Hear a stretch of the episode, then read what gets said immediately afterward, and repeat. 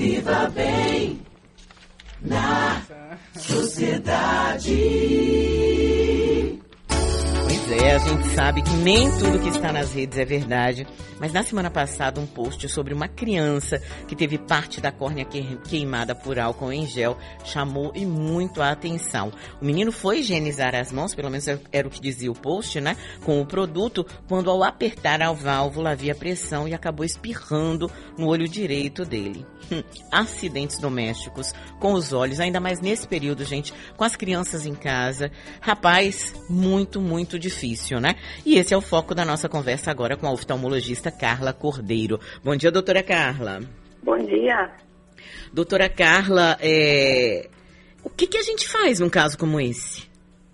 É, então, é, é, muito importante a gente orientar, porque na verdade é a bola da vez é o álcool gel, né? Mas pode acontecer em qualquer outro produto de higiene doméstica, é, detergente, desinfetante, né? Pode também ter, fazer lesão de córnea, que são produtos químicos muito fortes, né?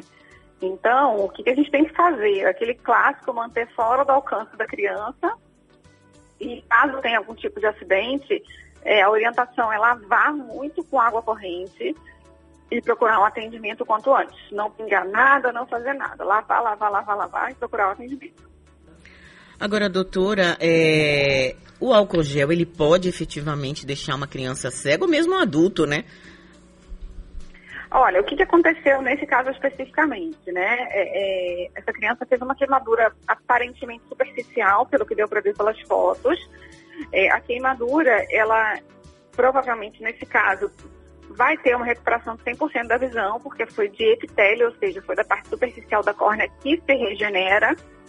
Só que assim, se a queimadura for muito profunda e pegar áreas mais profundas da córnea, ela pode deixar uma cicatriz esbranquiçada. E isso fazer com que a pessoa perca grande parte da sua visão e às vezes tendo indicação de ter que fazer um transplante de córnea ou algo desse tipo, a depender da localização e da profundidade da lesão. Nós estamos conversando aqui com a doutora Carla Cordeiro, falando de oftalmologia, mas falando também de acidentes domésticos. Uma outra pergunta, doutora, porque eu já fiz isso, doeu, mas eu não fiquei com nenhuma sequela, aparentemente. Muitas vezes a gente passa a mão, né? Passa o álcool gel na mão e eu sou mestra em coçar os olhos. Eu sei que não pode, mas, né, fazer o quê? Eu tento me controlar, mas não. E eu meti o dedo ainda com um pouquinho de álcool, eu sofri, viu? Dei vários pulinhos. Aí também é lavar muito, doutora? É, lavar muito. Na verdade, assim, é aquela coisa, a quantidade de, de, de álcool gel que vai para a superfície do seu olho é, nessa situação que você me relatou é, obviamente, muito menor, né? É, ali parece que foi uma quantidade muito grande, porque, pelo que eu entendi, a, o, o negócio meio que explodiu, assim, no olho, né? A, a válvula, né? Então, assim, a quantidade é muito menor, mas se você sentir o ardor imediato, tem que lavar bastante. E é importante, se, se você puder, ter um colírio lubrificante prescrito pelo oftalmologista para você aplicar logo depois. Agora, doutor, uma outra questão: que tipo de acidente doméstico mais ocorre nas férias, né? E nesse período de pandemia, quando as crianças estão em casa? A gente, a gente varia de acidentes é, com esse tipo de, de, produto químico até acidentes traumas, né? É, a gente tem a, coisa do, tem muita, tem muita coisa do trauma, às vezes bate alguma coisa no olho, a gente tem muito acidente com lápis que encosta no olho e faz lesão de córnea. Então, assim, então a gente tem essas duas situações. A gente tem os traumas, que são decorrentes normalmente, pode ser de queda ou de, sei lá, uma bolinha que bateu, ou até o lápis, como eu citei e tem os traumas químicos, né, que estão relacionados aos produtos químicos que a gente tem em casa. Doutora, bom dia, Felipe Oliveira falando. Saindo um pouco do álcool, mas continuando aí no assunto pandemia, essas crianças que estão em casa, né, acabam ficando muito tempo na frente do celular, na frente do tablet, assistindo muitas aulas. E eu queria saber de você o que é que pode acontecer, assim, se pode haver algum problema e quais são os sinais. Olha, isso tem preocupado muito a gente já desde muito antes da pandemia, porque a gente está vivendo uma, um aumento progressivo e preocupante de miopia nos, nas crianças e nos, e nos adolescentes, principalmente. O excesso do estímulo de perto, o excesso da tela, faz com que esteja é, modificando o tamanho do olho dessas crianças e adolescentes, fazendo com que eles fiquem míopes e às vezes auto-míopes na vida adulta. Então, isso é uma coisa que já tem preocupado a gente há muito tempo. E o que está acontecendo agora? As pessoas estão meio sem opção, né, de, de lazer. Então, estão na tela o tempo inteiro. Então, a gente realmente está muito preocupado. A minha dica é tentar procurar alternativas de lazer, já que a escola está sendo na tela, no computador, no celular, no tablet. Quando tiver, não estiver estudando, tentar uma alternativa de lazer fora da tela. Isso é muito importante, porque o que, que acontece é que eles estão estudando e tendo lazer na tela, então está sendo tela o dia inteiro. Tentar uma alternativa de lazer e importante é manter uma distância aí razoável de pelo menos 60 centímetros aí dos olhos, não botar tão perto dos olhos. Isso também é muito importante. Ah, doutora Carla, vou falar da minha experiência pessoal nesse período de pandemia. Eu nunca gostei de ler livros é, pelo celular ou por tablet. Mas nesse período de pandemia, eu acabei criando esse costume, porque antes eu conseguia ir a uma livraria, fazer a compra e levar, né? E eu, eu sou meio compulsiva com livro, na realidade, alguns eu leio muito rapidamente, e eu percebi que era muito mais fácil, alguns eu encomendo, e aí eu fico esperando chegar, mas que era muito mais fácil eu ir fazer a compra ali, baixar e ler. É, já tive muito cansaço visual por causa disso, porque eu leio bastante mesmo, além de passar o dia todo trabalhando com o computador, mas aí as pessoas me dizem, né? Ah, baixa a luz do celular, coloca aquele filtro azul que alguns, alguns celulares e computadores têm. Ou então usa o modo escuro, né? Com aquele, aquele fundo de tela preto e as letras em branco. De alguma forma isso minimiza o impacto? Ó, a questão da luminosidade é uma dúvida muito frequente, realmente. Você tem que ajustar a luminosidade do seu aparelho é, com a luminosidade do ambiente que você está. Então, se você está num ambiente muito claro, automaticamente você vai precisar que o seu aparelho esteja numa luminosidade mais clara para fazer o contraste. Ao contrário, também acontece. Se você está numa penumbra, você vai baixar aquela luz do seu aparelho para ela não ofuscar tanto a sua vista a ponto que você consiga ler de forma confortável, certo? A questão da tela preta e da tela branca é a questão de contraste, de conforto. Isso daí é só ligado ao conforto. Se você se sente mais confortável com a tela preta, deixa a tela preta. Se você se sente confortável com a tela branca, deixa a tela branca. A grande questão é realmente a luz azul. A luz azul é muito nociva, então ela faz realmente um cansaço visual muito grande, né?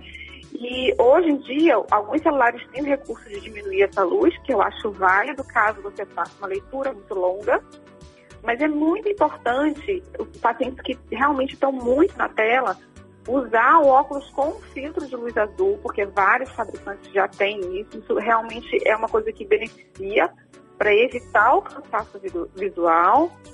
E você tem que dar pausas entre uma, entre a leitura, entre o trabalho, entre o estudo, né? Uma dica boa a gente chama de regra do 20 20 20. A cada 20 minutos você descansa 20 segundos olhando a 20 pés, que são 6 metros.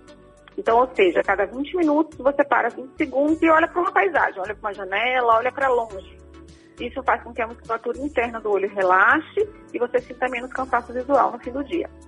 Hum, olha para perto e olha para longe. Agora, doutora, e com relação à luminosidade do ambiente?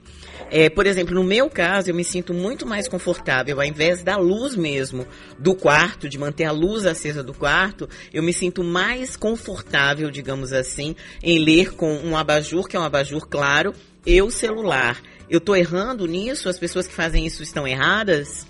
Não, o foco de luz no, no, no, no que você está lendo, seja livro, seja aparelho, telefônico, ele faz com que você aumente o contraste para aquilo que você está lendo. Então, assim, não é errado nem certo. Se você se sente confortável assim, não tem nenhum problema.